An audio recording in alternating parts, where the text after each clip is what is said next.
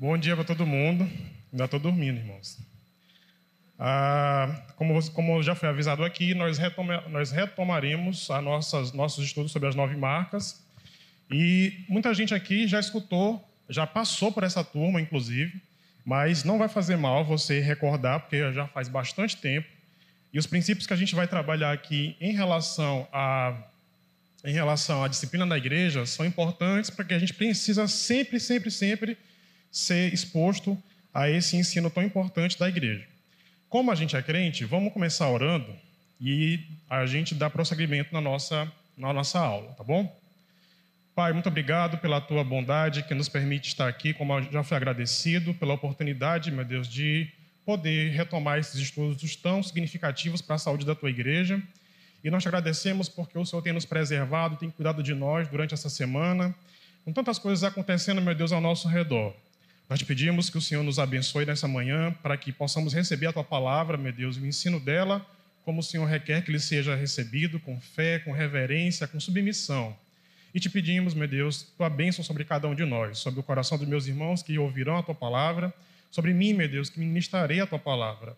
Te peço que eu possa falar de maneira clara, é, esclarecer as dúvidas, meu Deus, que porventura é, houverem, e que cada um de nós aqui saia instruído a respeito desse ensino tão precioso que é a disciplina na tua casa.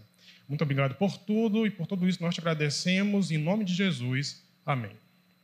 Irmãos, disciplina na igreja, que é um assunto que a gente, que, que é, às vezes é muito assim, é, não tem muito sabor para a gente. Justamente na nossa denominação, quem é cristão evangélico desde pequeno, ou quem é cristão evangélico e que, e que, e que se congregou em igrejas do interior, sabe que o exercício da disciplina nessas comunidades sempre foi algo muito difícil, é, marcado por constrangimento, inclusive. Então, muitas vezes, quando a pessoa fala de disciplina na igreja, a pessoa sente até uma, já, já sente aquele arrepio, já se sente impressionada de alguma maneira, porque o assunto e a maneira como ele tem que ser praticado é desgastante, muitas vezes é estressante, decepcionante e, e até é, constrangedor, como eu falei no começo. Só que a gente precisa entender que ah, muito disso que tem acontecido na nossa denominação de, um, é, de muito tempo para cá, é, infelizmente, ignorou certos princípios bíblicos em relação à disciplina, certos o conceito bíblico inteiro sobre a disciplina e que acabou atropelando passos, acabou é, é, é, fazendo a coisa de uma maneira como não precisava ser feita, inclusive. Por exemplo, eu soube de uma igreja, eu soube de, de um caso de uma igreja do interior que quando ele, o, o processo disciplinar nela envolvia é, chamar o irmão aqui na frente e, chamar, e, e aquele que estava sendo disciplinado, ele tinha que confessar o pecado dele, muitas vezes responder a detalhes que a igreja fazia sobre aquele pecado, e aí a igreja ia deliberar se disciplinava o irmão ou não. Pergunta é: é desse jeito que a Bíblia ensina que a disciplina tem que ser feita? E é só assim que a disciplina deve ser feita? E a gente vai acabar vendo aqui que não. Então, é, vamos desmistificar em primeiro lugar a esse entendimento é, é tenebroso que a gente tem a respeito da disciplina, porque como a, como a teologia, a boa teologia, é, acaba dizendo, acaba afirmando, uma das marcas de uma verdadeira igreja de Jesus Cristo, de uma verdadeira igreja, é a prática, o exercício da disciplina. As outras marcas seriam a, a, a pregação fiel da palavra de Deus, a pregação do evangelho, a outra, a administração correta dos sacramentos e a terceira, o exercício correto, bíblico da disciplina. Então, em primeiro lugar, na, na aula de hoje, a gente precisa entender o que, que a Bíblia fala sobre disciplina. Quais são, os, quais são os padrões que a gente encontra na Bíblia e que a gente encontra em nível denominacional, a gente vai ver isso também, em relação à disciplina. Qual será o nosso caminho? Qual será o nosso caminho? O nosso caminho será esse. Hoje a gente vai falar sobre o padrão bíblico da disciplina. Nossa aula será introdutória para entender o conceito, para entender o que a Bíblia fala sobre ele, para entender é, os, os, aspectos gerais da disciplina. Na próxima aula, o pastor vai falar a respeito de como a disciplina tem, está envolvida com o Evangelho. Como é que ela é, como é que a gente tem que enxergar a disciplina como sendo uma, uma implicação, uma coisa que é derivada do evangelho. Ou seja, se eu creio no evangelho, eu tenho que concordar com a disciplina. E eu tenho que disciplinar, justamente porque eu creio e eu defendo o evangelho. Nas duas últimas aulas, nós, nós, nós vamos passar para a parte mais prática da disciplina. A gente vai entender quando é que uma pessoa deve ser disciplinada, quando é que a igreja deve exercer disciplina e como é que ela deve fazer isso. E depois a gente vai entender é, o processo do como mais especificamente. Disciplinou. E o que, é que a gente faz depois que a pessoa é disciplinada? Então a gente vai percorrer esse caminho. As duas primeiras aulas serão mais assim, fundamento teológico da disciplina, o fundamento bíblico da disciplina. As, as duas últimas aulas, a prática da disciplina como a Bíblia ensina que ela deve ser feita. Entendido? Todo mundo quer ser disciplinado então? Não, né? Então, então vamos lá. Meus irmãos, em primeiro lugar, o que, que a gente, o que, que a gente, vai me ajudando aí, Job.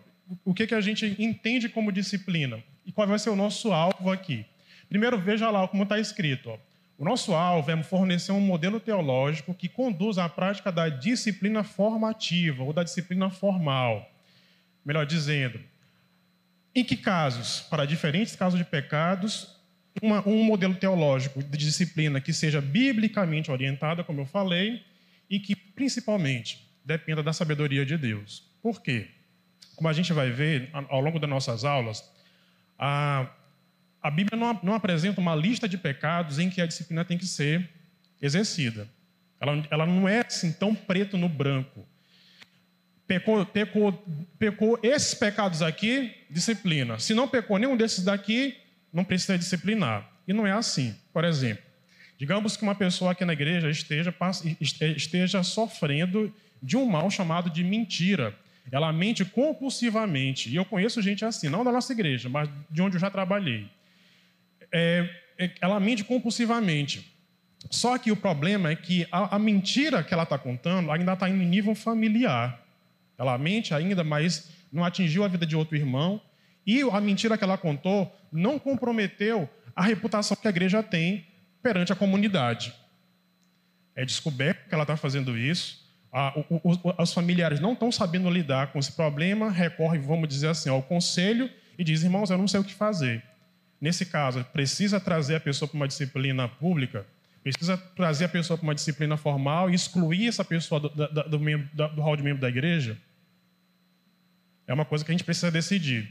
Mas, por outro lado, se essa pessoa está mentindo tanto e, já, e, já, e, ela não mente somente aqui na igreja, era aquela pessoa caloteira também, claro, lá, lá fora, que aqui, foi aqui no, no supermercado Jumbinho, fez as compras lá e está mais de três meses sem pagar. E ela é conhecida como pessoa, como, como membro daqui dessa igreja. A reputação, ela carrega o nome da igreja cristã evangélica. Nesse caso, a gente precisa disciplinar formalmente caso essa pessoa se recuse a quitar a dívida dela.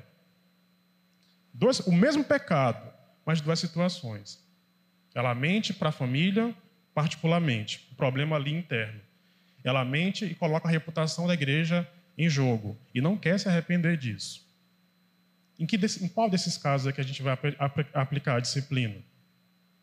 Isso é uma das coisas que a gente vai precisar aprender a responder a partir dessas aulas. Então, vamos lá, vamos caminhar aqui.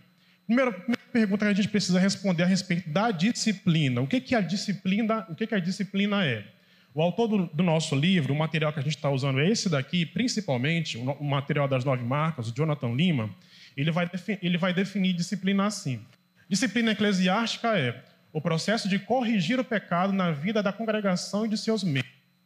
Isso pode significar corrigir o pecado por meio de uma admoestação feita em particular, observe lá, e também pode significar corrigir o pecado ou remover formalmente um, um, um indivíduo da membresia.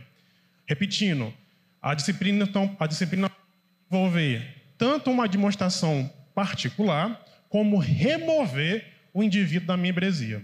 A disciplina eclesiástica, por fim, pode ser feita de uma série de maneiras, mas o alvo é sempre corrigir transgressões da lei de Deus entre o povo de Deus.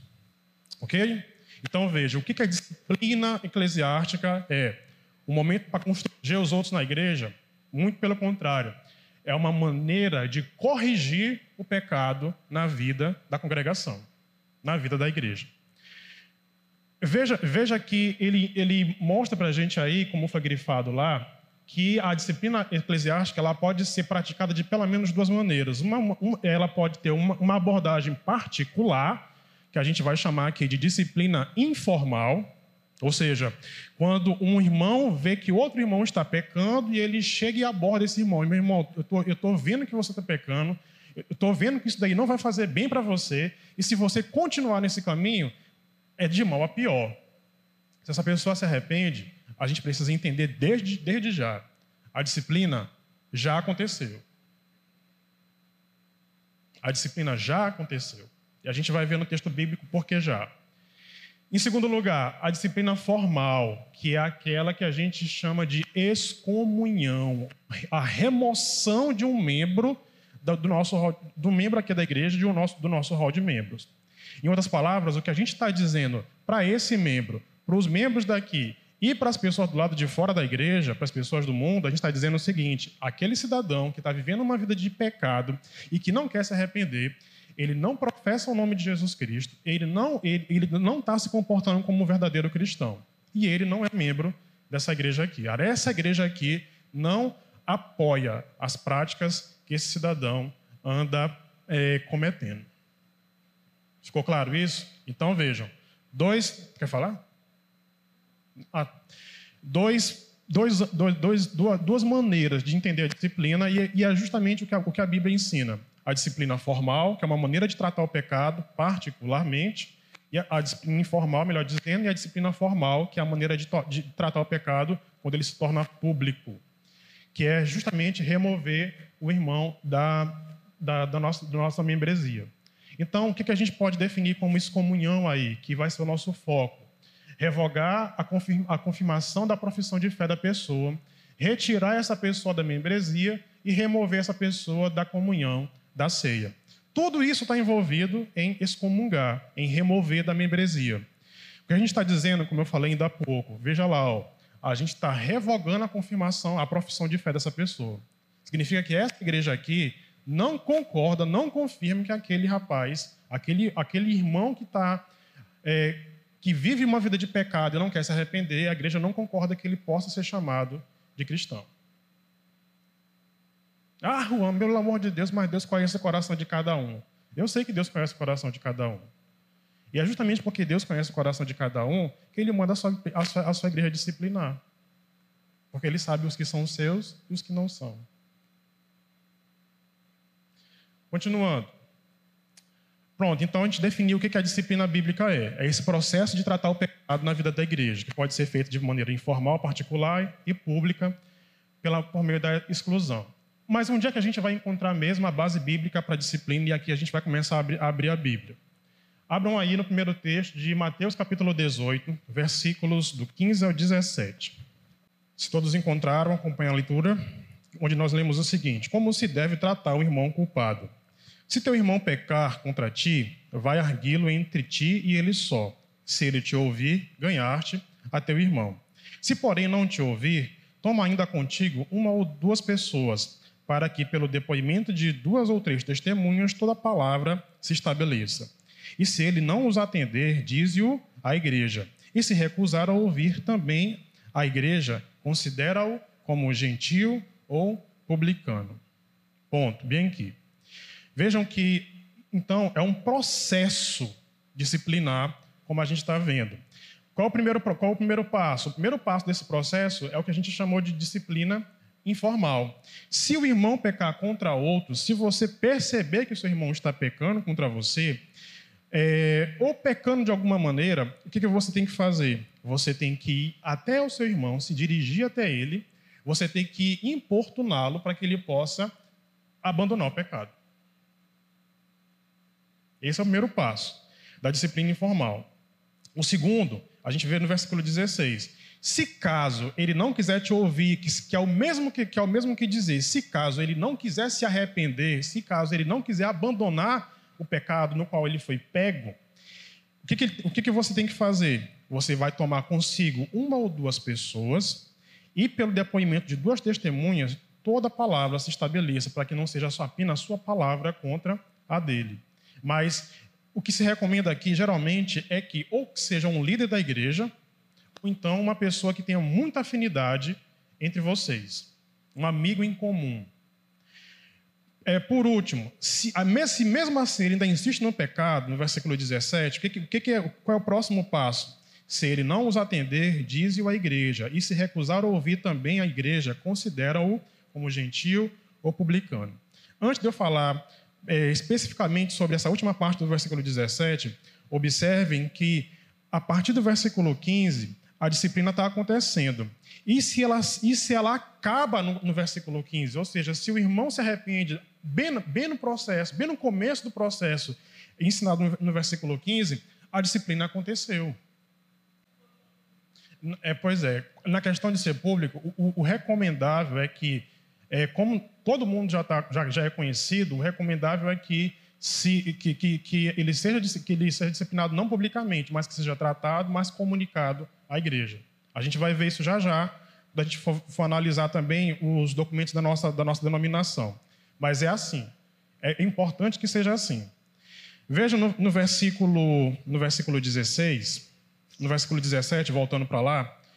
Uh, não, versículo 16 aqui. Quando ele fala que se por acaso ele não ouvir na primeira, na, na primeira admoestação, na primeira abordagem, se por acaso ele chegar e ser, e, ser, e ser abordado por duas pessoas, por duas testemunhas, se ele se arrepender aqui, a disciplina também já aconteceu.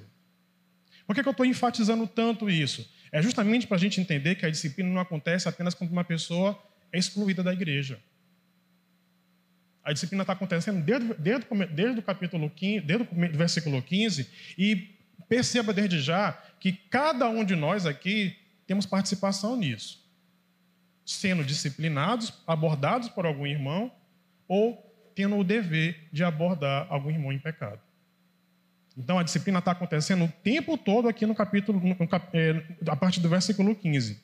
Mas observe uma coisa importante no versículo 17 quando Jesus diz assim, lá no finalzinho: se, se mesmo assim, depois dele ser admoestado é, individualmente, depois dele ser admoestado com duas testemunhas, depois, de, depois de ser, dele ser, do caso ser levado para a igreja e ele, ele insistir no pecado, o que, que, a, gente, o que, que a igreja deve fazer?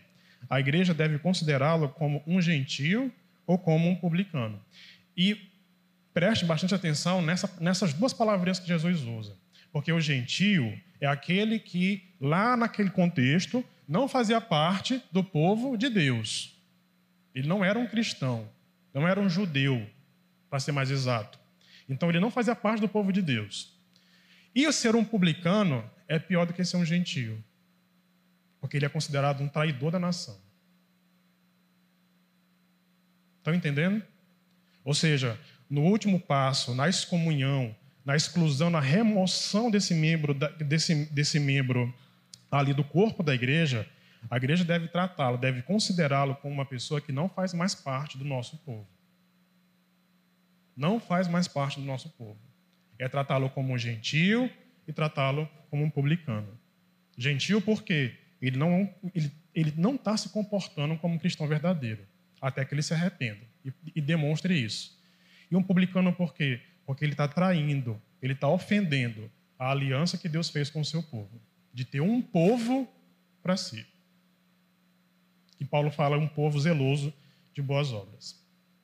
Mas eu quero, eu quero continuar aqui no, no Mateus 18, porque a partir do versículo 18, Jesus fala uma coisa que ele dá assim, essa segurança para que a igreja haja desse jeito. Veja no versículo 18: Em verdade, em verdade vos digo que tudo que ligardes na terra será, terá sido ligado nos céus, e tudo que desligardes na terra terá sido desligado nos céus. Em verdade, em verdade vos digo: se sois dentre vós, é, sobre a, se dois dentre vós concordarem sobre, a respeito de qualquer coisa que porventura é, pedirem, ser-lhe-ás concedida em, é, por meu Pai que está nos céus. Porque onde estiverem dois ou três reunidos em meu nome, ali estarei no meio deles. Vocês, vocês que são da primeira turma lembram do que a gente falou sobre essa passagem, né? A partir do versículo 18. Aqui, esse aqui é o texto preferido do, do culto de oração nas igrejas cristãs evangélicas, né? Que quando o culto de oração, que é aquele culto que dá mais irmãos assim, que chega aqui o está só o dirigente e muitas vezes dois irmãos, aí o que, que a gente diz? Mas irmãos, vamos começar nosso culto. Por quê? Porque a palavra de Deus diz que onde estiverem dois ou três reunidos em meu nome, ali o Senhor Jesus Cristo está no meio deles. É verdade, é verdade. Mas é para é se usar no culto de oração? Não. Ah, lá vem um seminarista, começou a estudar agora e agora quer, agora quer dizer que está tudo errado na, na, na igreja. Não, irmão, não é não. É porque o texto está falando de um assunto, e o assunto que o texto está falando é de disciplina. E quando Jesus fala que se, os irmãos, se, se aqueles dois que estão reunidos e no nome dele ligarem, de tudo que eles ligarem na terra será ligado no céu, é que ele está dizendo o seguinte: se vocês concordarem, povo reunido em meu nome, que aquele cidadão não está se comportando como alguém que deve carregar o meu nome, a minha reputação, se vocês concordarem que ele deve ser, que ele deve ser é, excluído do rol de membros, o que, que Deus vai fazer no céu? Homologar. Deus vai dizer: Eu concordo. Ou seja, o que Jesus Cristo está ensinando aqui é a autoridade que ele dá à sua igreja para que ela possa disciplinar os seus membros, os membros da própria comunidade. Então, quando ele diz, ó, em verdade, em verdade vos digo, se dois, se dois entre vós sobre qualquer coisa concordar a respeito de qualquer coisa, porventura pedirem, ser-lhe-ás concedida por meu Pai que está nos céus. Porque onde estiverem dois ou três reunidos em meu nome, para quê? Para disciplinar, ali eu estou no meio deles. Então, o texto está tá explicando claramente: existe um processo disciplinar. Alguém pode perguntar, mas que autoridade é que os irmãos têm, que a igreja tem para dizer quem ou quem não é cristão? A autoridade que Jesus Cristo lhe deu de ligar e desligar no céu e na terra. Não é dada ao pastor Lindomar, não é dada ao conselho da igreja, é dada a toda a congregação. Ok? Mas em que aspecto que eu estou falando? No aspecto de excluir da membresia, porque a gente precisa diferenciar essas coisas aqui. Próximo texto, vamos pular lá para 1 Coríntios capítulo 5. Vamos lá, capítulo 5 de 1 Coríntios. É, vamos, para a gente não ler o texto todo, porque é bastante extenso, mas vamos pontuando algumas coisas aqui. É, o que, qual é o caso? Qual é o caso aqui de 1 Coríntios? O caso de 1 Coríntios, aquele caso muito conhecido daquele membro da igreja que estava vivendo, tendo uma, tendo uma vida, uma vida de, de relação sexual ativa com a, a mulher do seu pai. Aí o que, que acontece? Qual é o tratamento que Paulo dá para esse caso aqui? Primeiro, primeiro de tudo, ele começa logo criticando, censurando a igreja de Corinto.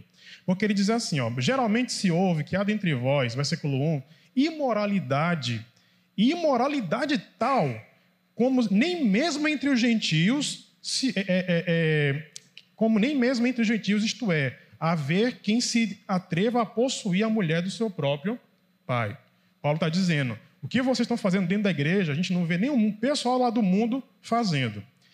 E, contudo, andais-vos ensoberbecidos e não chegastes a lamentar para que fosse tirado do vosso meio quem tamanho ultraje praticou. Eu, na verdade, ainda que ausente em pessoa, mas presente em espírito, já sentenciei como se estivesse presente, que o autor de tal infâmia seja em nome do Senhor Jesus, do Senhor Jesus, reunidos vós e o meu espírito, com o poder de Jesus, nosso Senhor, entregue a Satanás para a destruição da carne, a fim de que o espírito seja salvo no dia do Senhor. Aí aqui a gente começa a entrar na questão levantada pelo irmão Reginaldo. Primeiro de tudo, vejam que a, a maneira como Paulo está falando, e tudo que ele está colocando aqui, ele está dizendo: ó, eu estou ouvindo Está chegando aqui para mim a, a, a, a, conversa de que tem uma imoralidade no meio da igreja, ninguém está tratando nada sobre isso, vocês estão dando todos, todos soberbos como se isso fosse pouca coisa, e ninguém está tomando providência nenhuma. Mas Paulo disse: eu já, daqui eu já sentenciei. Tira o cara da, da, da igreja. Tira o cara da igreja. Observem que a, a abordagem que Paulo faz do texto, do tratamento do pecado, é diferente da abordagem de Jesus, né? Lá Jesus tem um processo, vai um a um, se não responder, é, junta o pessoal e para poder disciplinar e faz, e faz o que for preciso. Aqui não.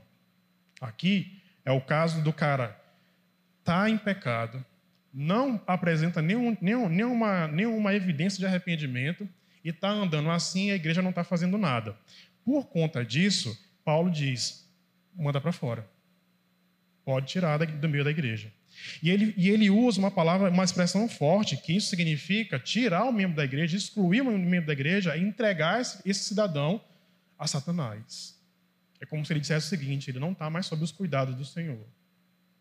Agora, se ele quer viver como um pecador, se ele quer viver como alguém associado no pecado, porque ele, pois, pois que ele vive sendo entregue a Satanás. Ele fala isso sobre esse rapaz e fala isso sobre Mineu e Alexandre na, primeira epístola a Timóteo entrega o cidadão a Satanás.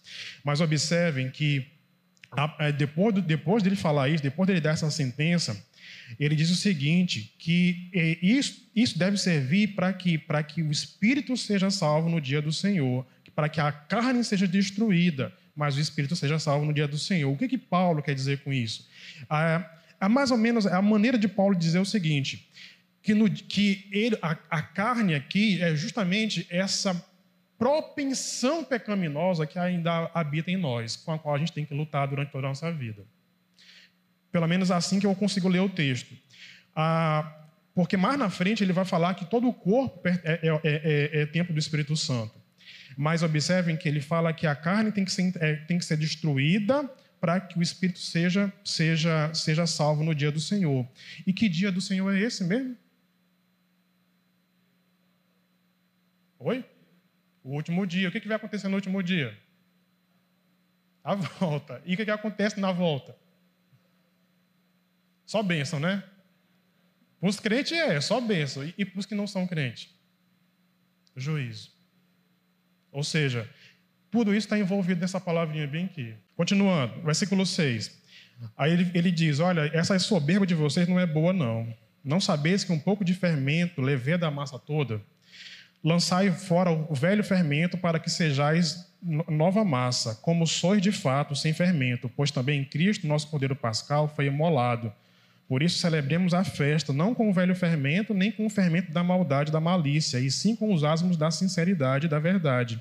Já em carta vos escrevi que não vos associeis com os impuros. Refiro-me com isto não a, propriamente aos impuros deste mundo, é, ou os avarentos, ou os roubadores, ou os idólatras, pois neste caso terias que sair do mundo. Mas agora vos escrevo que não vos associeis com alguém que, observe, dizendo-se irmão, for impuro ou avarento, ou idólatra ou maldizente, ou beberrão ou roubador, com esse tal, nem ainda com mais. Que é a maneira como Paulo tem de dizer o seguinte: trata como um gentio ou um publicano. Observem que a razão pela qual ele, ele, ele dá essa tratativa aqui, para este caso, ele vai colocar a partir do versículo 6. Um pouco de fermento levê da massa toda. Deixar com que o irmão viva em pecado dentro da nossa igreja vai prejudicar a igreja como um todo. Vai prejudicar a comunidade vai comprometer o testemunho da comunidade, vai comprometer a santidade da comunidade, vai comprometer o que é mais importante na comunidade: a honra e a glória do nosso Senhor Jesus Cristo. Por isso, Paulo fala: disciplinem. E quando disciplinar, trata como um publicano e como um gentio. Não vos associeis com eles. Se evitar comer, evita comer. Ah, quer dizer, para ser mais amigo da pessoa? Não é isso mas é que você não dá tratamento para que ele pense que a conduta dele não é nada demais. Não, você não vai dar tratamento para que ele pense que ele continua sendo crente. Ele só tem se corrigir em, uma, em, um, em um, pecadinho aqui. Eu falei isso na primeira turma e, e é bom repetir aqui. Uma, uma, das coisas que eu aprendi como professor da classe de, de, de, de novos convertidos, que os irmãos sabem que eu me pós-graduei na classe de, novos convertidos aqui na igreja, pelo tanto tempo que esses, que esses pobres aqui sofreram na minha mão, é que e, muitas vezes a gente não precisa ter tanto medo assim de abordar pessoas por causa dos pecados delas. Muitas vezes a gente cria uma coisa na nossa cabeça que não existe. A gente fica com medo de pegar um carão do tipo, cuida da tua vida que eu cuido da minha, ou então Deus sabe do meu coração, que muitas vezes as pessoas, muitas vezes as pessoas estão aí esperando alguém que se importe com elas. Eu li uma coisa muito importante, um texto muito importante, outro dia desse, que fala o seguinte: se você mostra às pessoas que você as ama, você pode dizer o que você quiser a elas. Se você mostra às pessoas que você as ama, você pode dizer o que quiser a elas. Porque elas não vão receber como se fosse a demonstração de um pai ausente. Não tem aquele, aquele pai que nunca cuidou dos filhos dele, que quando os filhos crescem, diz assim: me respeita, que sou teu pai. E o menino, não, o menino ignora completamente a figura paterna porque não teve relação. Mas com a mãe dele ele não fala assim. Mesmo que ataca, não doa mais. Mas na hora que ela diz, me respeite porque eu sou sua mãe, ele abaixa a cabeça e ouve. Então, uma, uma das maneiras como a gente pode começar a desmistificar e participar mais ativamente como membro dessa igreja do processo da disciplina, por causa da santidade da igreja, é parar de ficar criando na nossa cabeça que toda vez que a gente for falar para alguém, vai dar confusão. Mas, por outro lado, a gente precisa sempre lembrar que Provérbios fala: que o sábio, ele sabe ser repreendido. Ele sabe abaixar a cabeça e dizer: não, realmente, bem aqui eu vacilei. Esse é o sábio. O tolo não. É aquele, é, o tolo é justamente aquele que vai dizer: o que eu estou fazendo é correto, ninguém tem que me julgar, porque só Deus é que conhece meu coração. Continuando aqui no, no capítulo 5, é, a partir do versículo 12, no finalzinho ele diz assim: Pois que direito haveria eu de julgar os de fora? Não julgai vós os de dentro? Que é o que Paulo está perguntando. A igreja não está julgando as pessoas de fora do mundo. A igreja não está julgando aqueles que não são seus membros. A igreja está julgando justamente aqueles que professam ser é, membros do corpo, discípulos de Jesus Cristo. Versículo 13, por fim. Os, os de fora, porém, Deus os julgará. Expulsai, pois, dentre vós o mal feitor. É a ordem apostólica. Certo?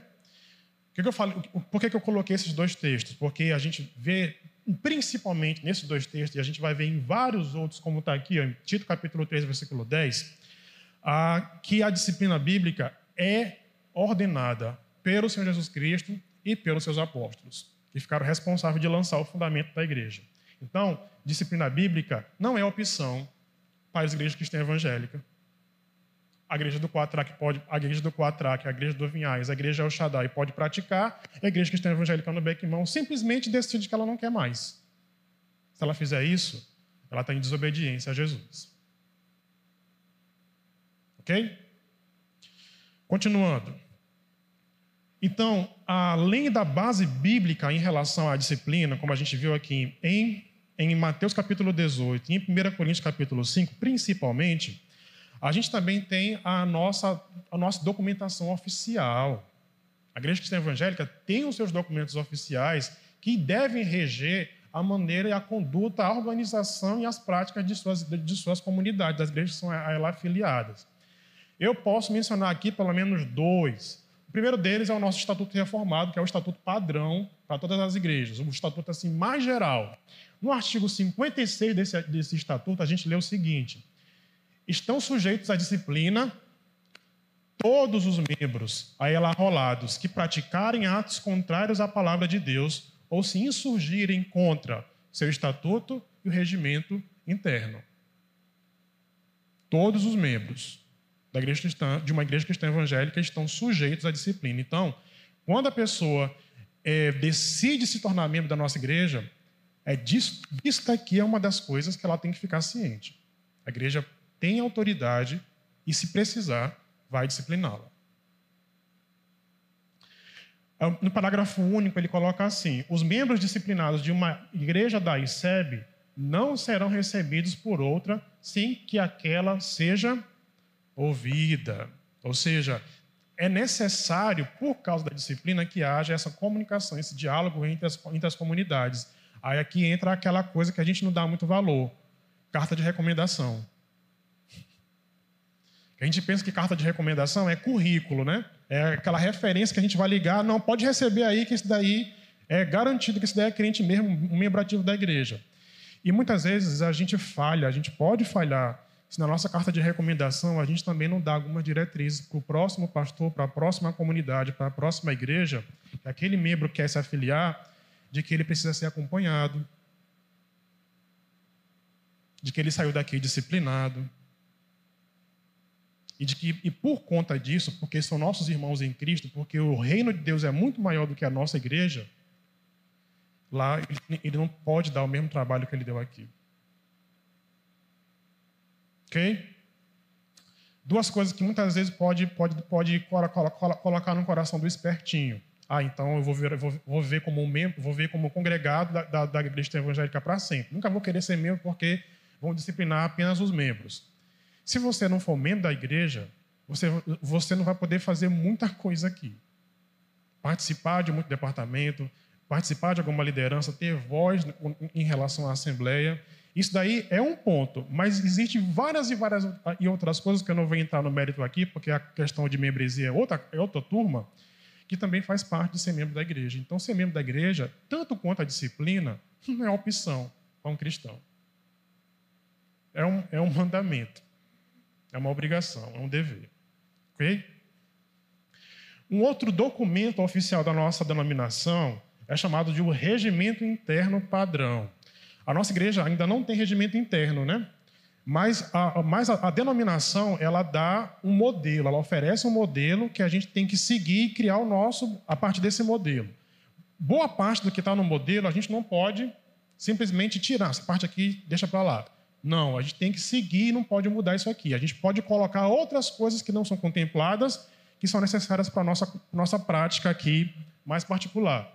Mas no modelo, mas no regimento interno, o artigo número 8, ele diz o seguinte: são consideradas disciplinas da igreja a advertência privada, a advertência pública, a suspensão de direitos e privilégios e a exclusão, que é a excomunhão, que a gente já tem falado aqui. Veja lá, na, na advertência privada, é aquela aplicada ao membro pelo conselho sem comunicação à igreja. Pode acontecer um caso como esse. A advertência pública é aquela aplicada ao membro pelo conselho e comunicada à igreja. A suspensão de direitos e privilégios é aquela aplicada ao membro pelo conselho e comunicada à igreja também. E por último, que é o último estágio, é a disciplina máxima, que é a exclusão, que é aplicada pela. Que está escrito aí? Qual a Assembleia de Deus? É, a igreja toda reunida. Então vejam que uma, uma coisa importante. Desde já, que eu estava vindo para cá e eu, eu, acabei esquecendo de botar aqui no slide, mas a gente tem que perceber uma coisa: quem é que pratica, quem é que participa, quem é que disciplina na igreja? Em primeiro lugar, o que, é que os irmãos acham? Quem é que disciplina na igreja informalmente? Hã? Não, irmãos, vocês já estão de máscara. Aí vocês falam só para vocês, não dá para a gente escutar. Quem que disciplina na igreja informalmente?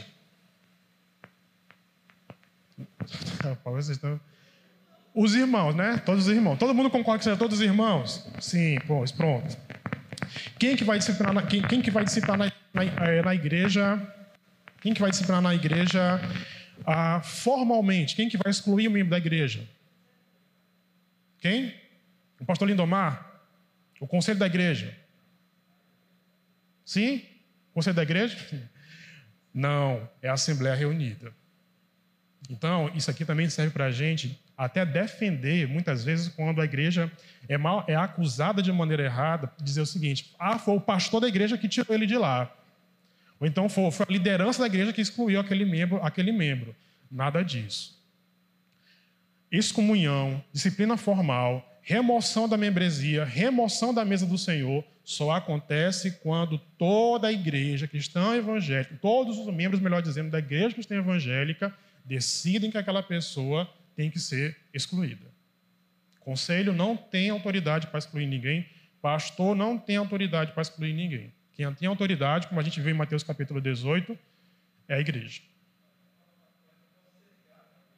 Exatamente. Mas aí é que está. ou cada irmão tem responsabilidade de participar da disciplina informal. O conselho também tem responsabilidade, muitas vezes, como nesses casos aqui, de participar da disciplina informal, que é aquela que é apenas comunicada à igreja. Aí esse é outro estágio da disciplina informal, que é apenas comunicado à igreja.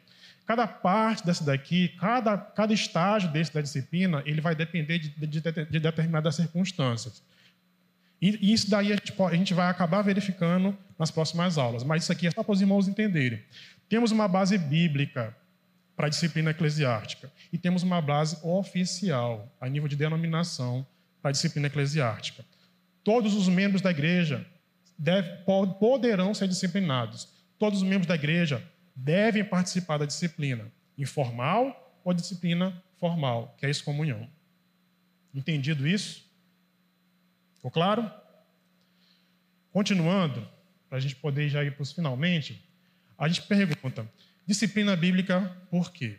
A gente já viu disciplina o que, que é, a gente já viu aonde que a Bíblia ensina, aonde é que a ICEB se pauta para poder, poder praticar, e a gente tem que perguntar por último por que é que a gente vai disciplinar. Por último, não, que ainda tem mais uma parte. Mas por que, que a gente vai disciplinar? A gente vai disciplinar por quê? Porque a disciplina bíblica é uma demonstração de amor ainda que muitas vezes não pareça. Rapidamente, o que, que a gente, por que, que é uma demonstração de amor? Porque a gente está mostrando amor pelo indivíduo que está sendo disciplinado. Veja lá, ó, para que seja alertado do seu estado e do seu estado e do seu engano. É um, é um, é um exercício de amor pela própria igreja. Porque para evitar contaminação, como Paulo falou, a, a, a, o, o fermento que é levado da massa e proteger as ovelhas mais fracas. Ter cuidado pelos novos convertidos. E não apenas os novos convertidos, os irmãos que são mais fracos na fé de verdade. Ah, e amor também pelo mundo. Por quê? Porque a gente preserva o testemunho da igreja de Cristo.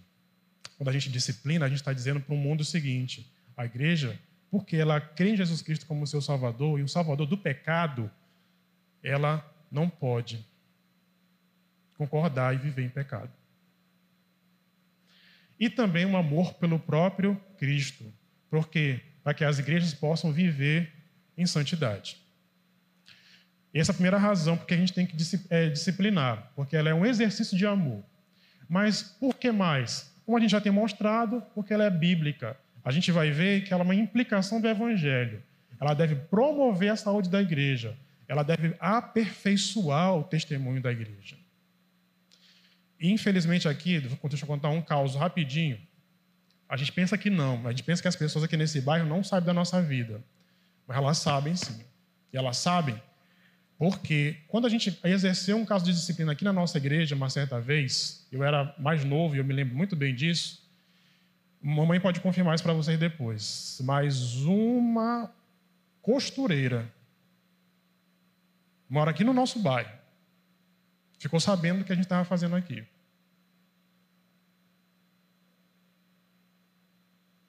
Aí eu disse, mamãe pode confirmar isso para vocês, eu boto minha mãe no fogo, né? Ah, foi, foi, foi a dona Cláudia que foi fofocar. Não, não foi ela que foi fofocar, não. Ela escutou a conversa. Então a gente pensa que as pessoas não sabem, a gente pensa que, a gente, que as pessoas daqui não, não, não estão olhando para a gente, mas elas estão. Elas sabem muito bem do que a gente está fazendo aqui. E o nosso testemunho, a reputação do Senhor Jesus Cristo, está em jogo. Por isso a gente tem que disciplinar.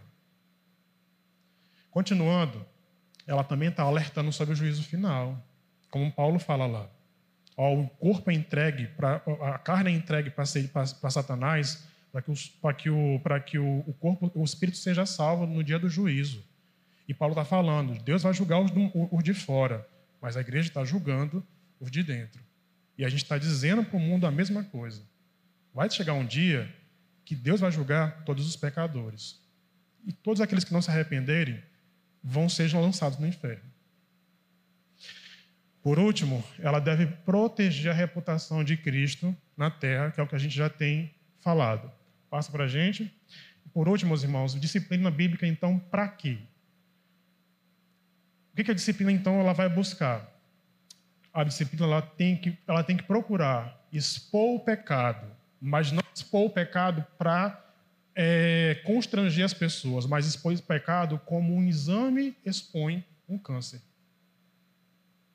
Ela vai diagnosticar e vai identificar. Bem, aqui tem um mal, e esse mal precisa ser arrancado, precisa ser tratado. É isso que a disciplina bíblica faz. Ela vai advertir, como a gente já tem falado, sobre o grande julgamento no último dia. Mas ela também vai salvar. Lembra do que Paulo fala? A salvação do espírito do, do, do pecador no dia do juízo. Ela vai proteger a comunidade de contaminação e ela vai apresentar um bom testemunho a respeito do Senhor Jesus. Pergunta então: a igreja cristã evangélica deve disciplinar? Mais do que deve, né? Mais do que deve. Não é opção para a gente disciplinar. Cada um de nós é responsável por participar dessa disciplina e cumprir o seu papel como discípulo de Cristo, como membro desse corpo. E, isso faz, e disso faz parte participar da vida de cada um. Então, a, a, a disciplina exige de nós o quê? Como eu já falei, a humildade para ser repreendido, a coragem amorosa para repreender. A disciplina ela vai exigir de nós o que mais? A combater esse espírito individualista que acontece lá fora do mundo, mas que não pode ser trazido para dentro da igreja. Nós somos uma família, nós somos um corpo. Nós devemos sim confessar os pecados uns aos outros, como, como os apóstolos nos recomendam. Nós devemos sim começar a pensar que meus irmãos não são apenas que pessoas que vão puxar meu tapete, como pode, como pode acontecer no meu local de trabalho, mas podem ser pessoas que podem sim me ajudar de alguma maneira a ser um discípulo melhor de Jesus Cristo. Resistência, eu tenho certeza que tem no coração de cada um de nós das mais variadas, apesar de que a gente já mostrou que a Bíblia está mostrando, apesar de que a gente já mostrou que a denominação adota, apesar de, tudo, de todas essas provas, de todos esses benefícios que, a, que a, a disciplina bíblica vem trazer. Então a gente tem que orar por nós mesmos em primeiro lugar e por nossos irmãos. E é isso que eu quero, e é assim que eu quero que a gente termine a nossa aula de hoje, ok? A gente vai falar sobre disciplina na próxima aula, sobre como é que ela está é, tá ligada, como é que ela deve derivar do evangelho. E como é que o evangelho muitas vezes vai orientar a nossa prática da disciplina. Mas eu quero que a gente ore. E nesses dias a gente vai orar bastante em relação a isso, para que a nossa igreja seja uma igreja que realmente leve a disciplina mais a sério. Não apenas a disciplina quando ela precisa chegar aqui para ser colocada de maneira pública, mas que ela comece nas casas, nos relacionamentos, nas amizades, na disposição de cada um de nós de participar da santidade de nossos próprios irmãos.